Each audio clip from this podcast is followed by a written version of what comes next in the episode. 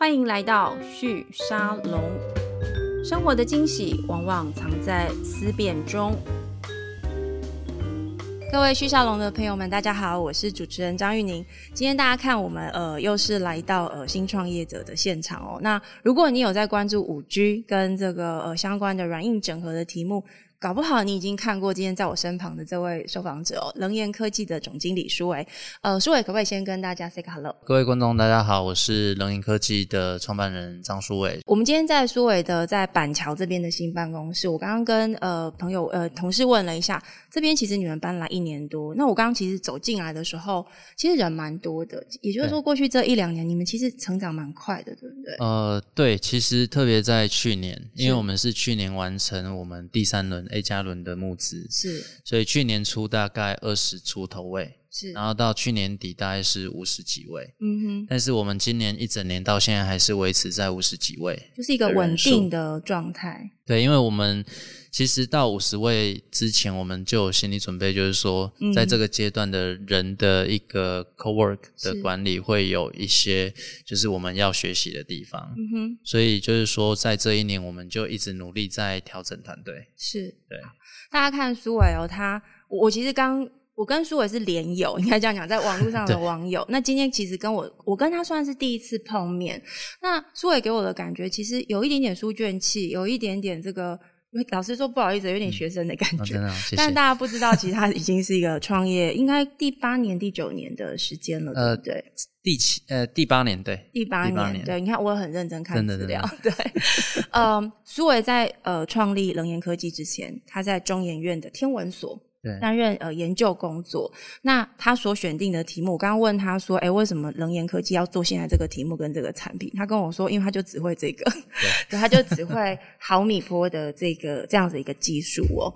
对，那我可不可以请先请苏伟用白话文简单跟我们介绍一下什么是毫米波，以及能源科技在做什么？好，呃，其实。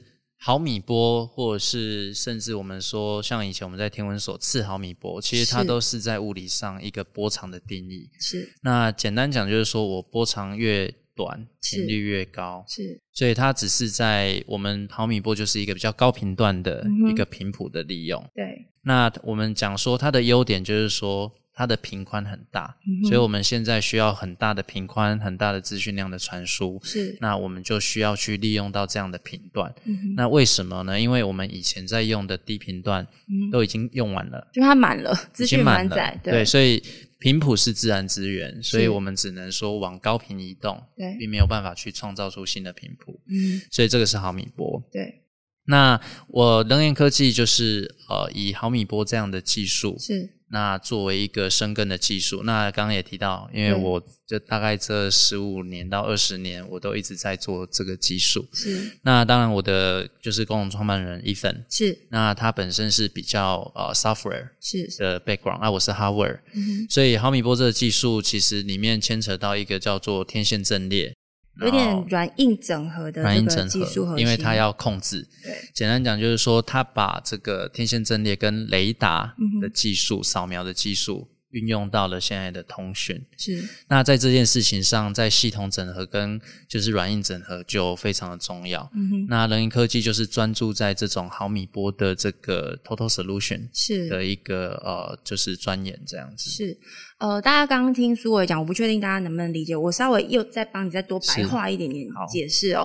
刚刚医生有提到，就是说，其实五 G 我们其实是往一个这个高频的位置来移动。那从物理的结构来看，万一我讲错，教我一下。刚刚好，我也想要学这一段的。高频意思就是说，这个波在这个波的短波下，它震动的这个频次比较高，是对不对？那这个东西它的好处是呢，我们在看五 G 哦，它高频它能够呃载动的这个资讯量，就我的了解，其实是稍微再更多一点点。可是它好。好像很容易被挡住，是因为它的这个波长的原因。那五 G 这个事情，我在想，也许有一些人手上可能已经有五 G 的手机了。是对，那我不知道大家会不会好奇，你手上这只五 G 手机跟你以前拿的四 G 手机，到底应用上有什么差异？对，那所以其实现在市场上有一个比较大的困境，就是在于我们的五 G 的应用端，它的这个发展跟发酵还没有那么的成熟。为什么呢？其实就在于龙岩科技现在手上掌握的这个相关的技术是相关的，因为它很多的通讯跟测试的这些呃过程，其实都还没有那么的成熟。是对，可不可以请一呃苏伟跟我们解释？你你有跟我提过，就是说这个阵列测试这件事情，其实有时间的这个困境。对，你你们事实上就是解决了这个问题。对。其实呃，我想也可以谈到，就是说，哦，为什么现在五 G 的应用还没起来？嗯哼。其实我说，大家做一个很简单的 mapping，就是说，当初三 G 升四 G 的时候，大家的想法也是说，为什么我需要这么快的速度？对。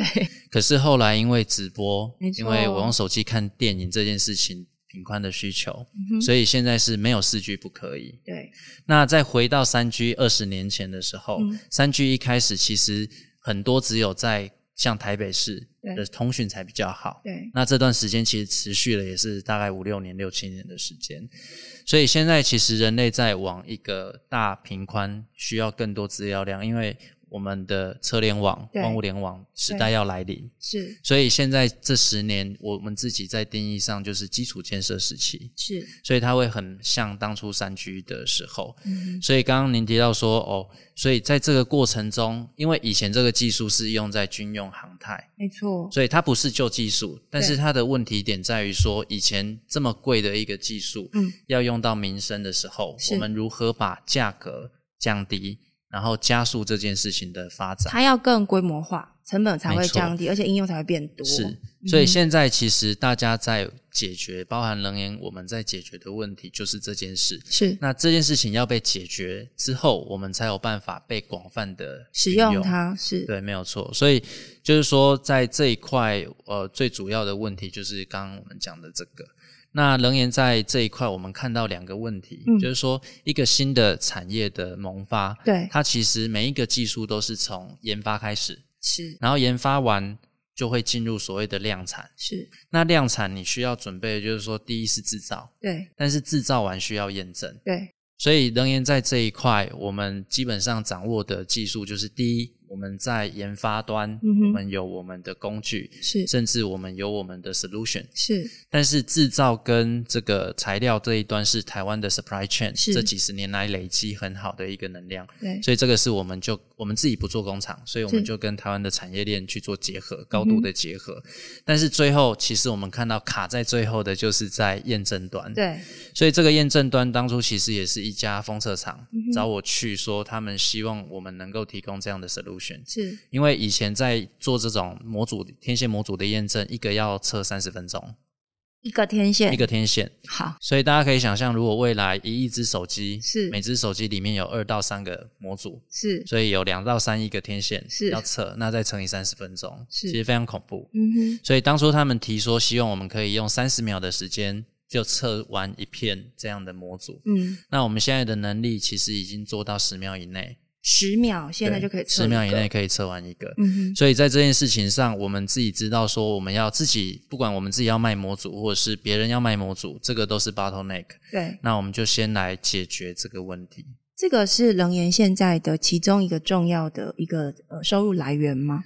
这个以收入来讲还不是，是，但它比较是未来的。未来大概我觉得在三年内，它会是一个蛮重要的。那我们也期许它成为我们一个 cash cow。是对，因为这个技术其实我们也在今年九月拿到美国的发明专利。嗯哼，也就是说，在美国的市场，你们是有一个先进的一个前一个一个基础在的。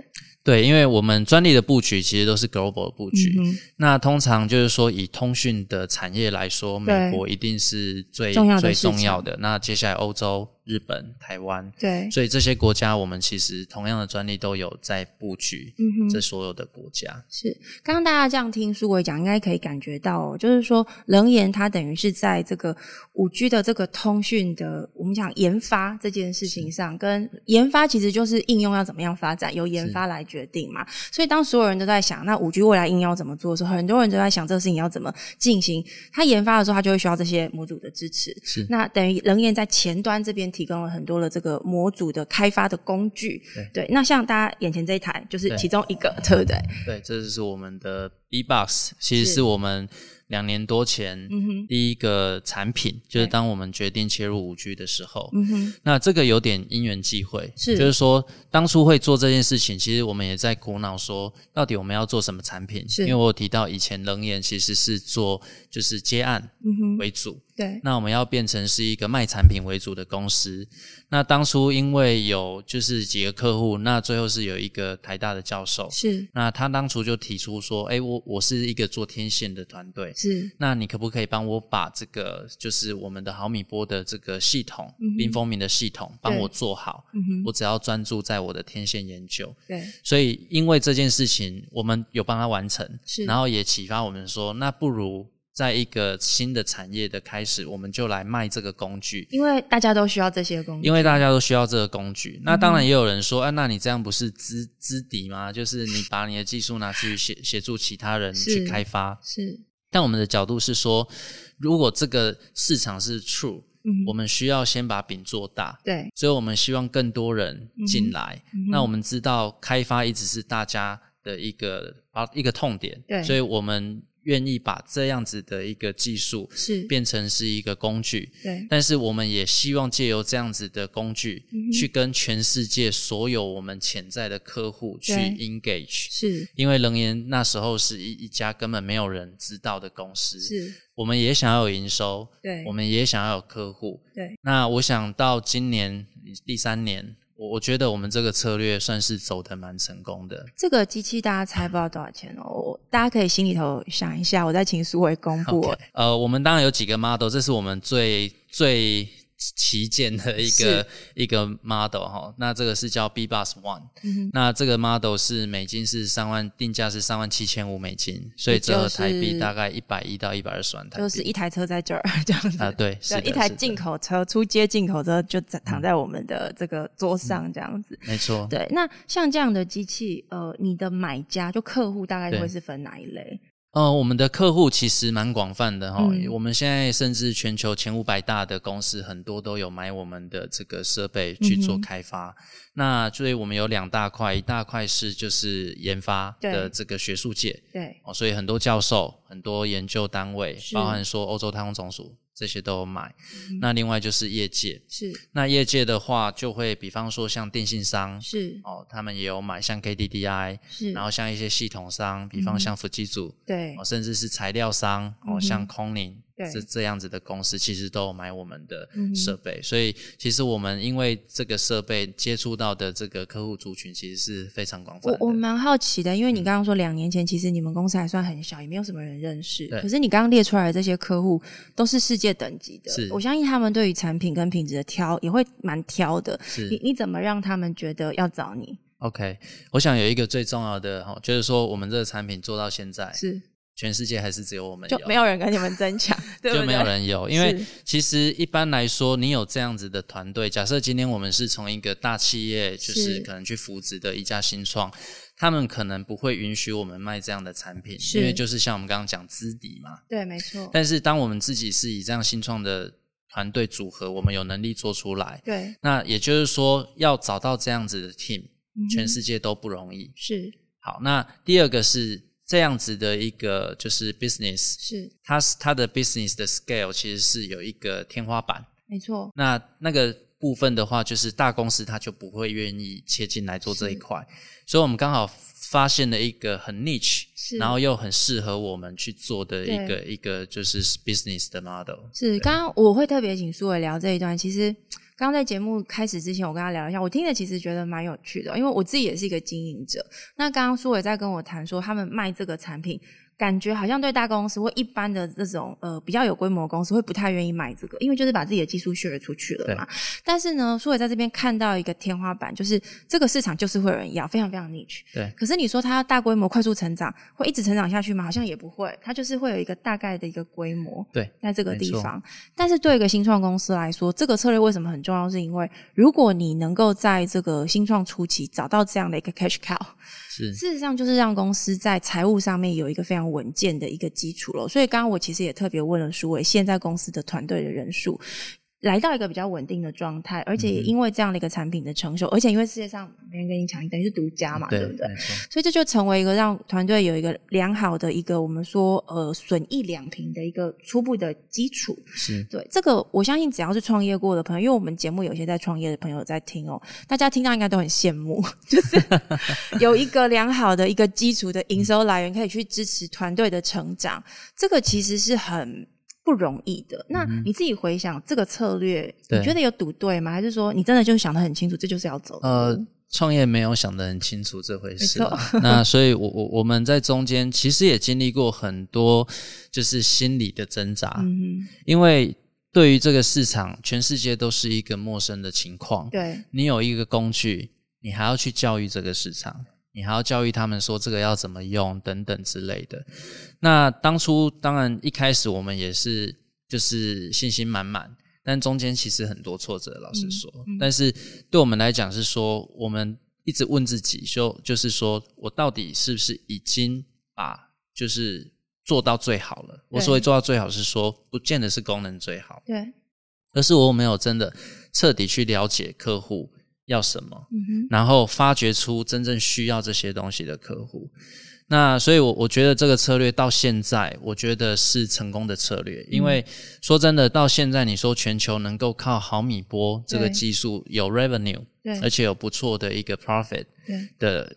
我想很少。是，那我们是持续这几年在这个产品的这个 revenue 其实一直在增加，对，而且都是算是倍数在成长是，所以，我我们现在其实把这个东西经营的有点像电商的感觉，就是说，我们 marketing team 也很努力在做，像我们做很多 webinar，对，那我们就是说要让更多人了解，嗯，DMY。的这个 B Bus 的产品，然后我们要协助更多的人进来这个产业，把这个产业真正的就是做大。是，所以我们是要成为这个产业的 technology 的 leader。是，那我我们就会就持续做这件事情嘛。所以，我我觉得这这个产品不是只有钱这一块，而是让更多更多人去认识我们。对对对，刚刚我们。前面如果大家有听哦，我我刚刚其实因为这题目真的老实说对我这个非理工背景真的老实说蛮难的，但是呃苏伟还蛮厉害，把它讲的蛮清楚。前端有人用这样的工具去开发研发，就是五 G 的应用的各种可能之后呢，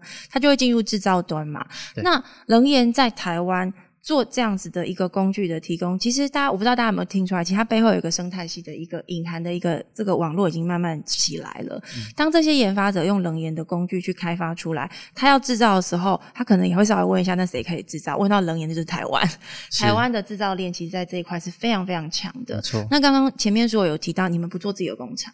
你们完全就是专注在设计研发的这件事情上面，然后同时在这个过程去理解整个产业链结构上面有没有什么是目前无法克服的问题，而能研做得到的，是你们就进去先去解决这个问题。对，那你长期看的，我想应该还是整个五 G 产业的这个呃商用化市场的成熟跟发展，是以及规模化生产这几个都是重要你们要去推动的事情。没错，对。那在这个结构上面，你觉得冷研跟国际其他的？呃，公司会有什么样的竞争关系吗？或是没有，也还是蛮 niche 的。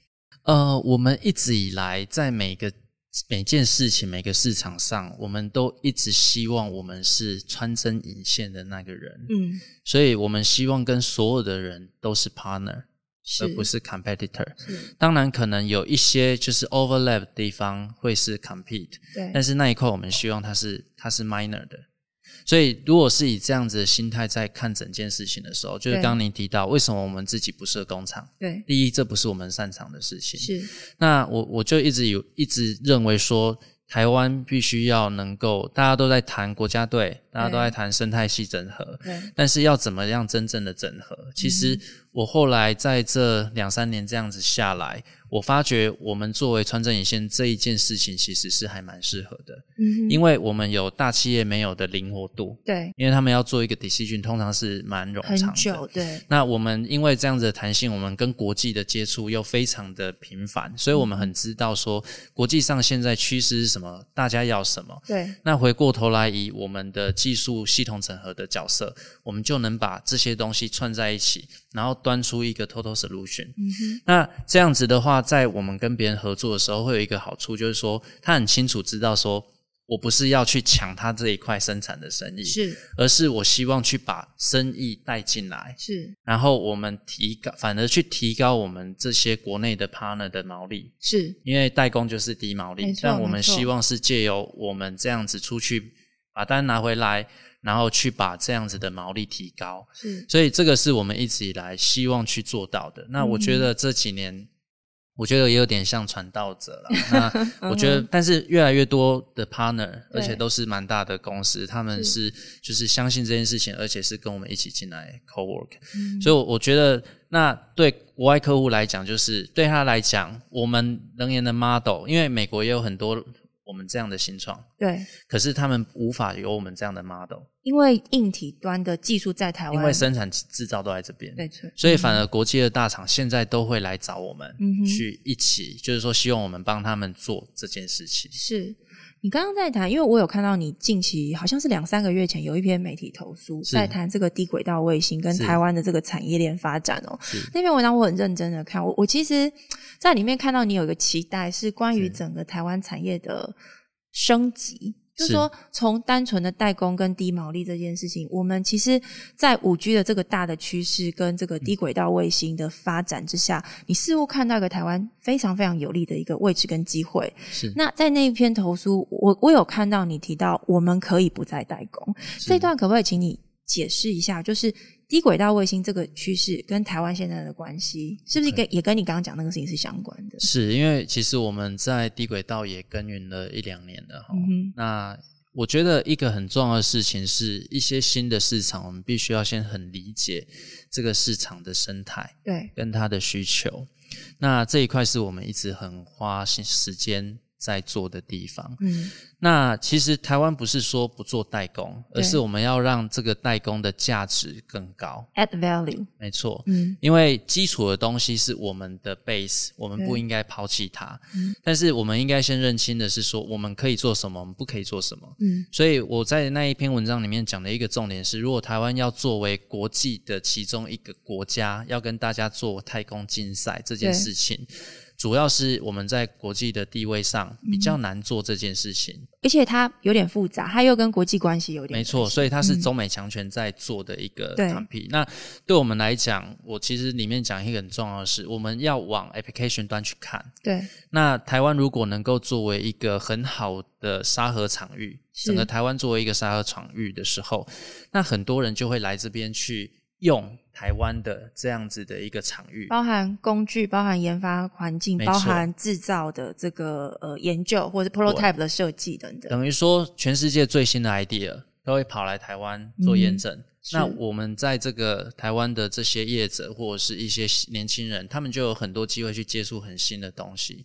然后再者，我提到一点是说，台湾其实跟包含日本，对，包含整个东南亚，如果结成一个联盟，对，那我们在这边因为这个沙盒所衍生出的新的技术、新的应用、新的机会，对，我们就可以往东南亚。市场去开拓，对，没错，所以我觉得这是一个我们比较有机会的。但是说真的，这个是需要政府的一些法令相关的政策的支持。对，因为沙盒这件事情就跟 FinTech 一样，没错。如果没有政府的支持，其实我觉得这件事情相对难。但是我看到的是台湾，不管在地理位置、对大小、人口，嗯其实这件事情我觉得是有它的机会存在。这个如果政策要推动的话，是经济部跟这个国发会用什么样子的部会？它可以在这边有一些阻力呢。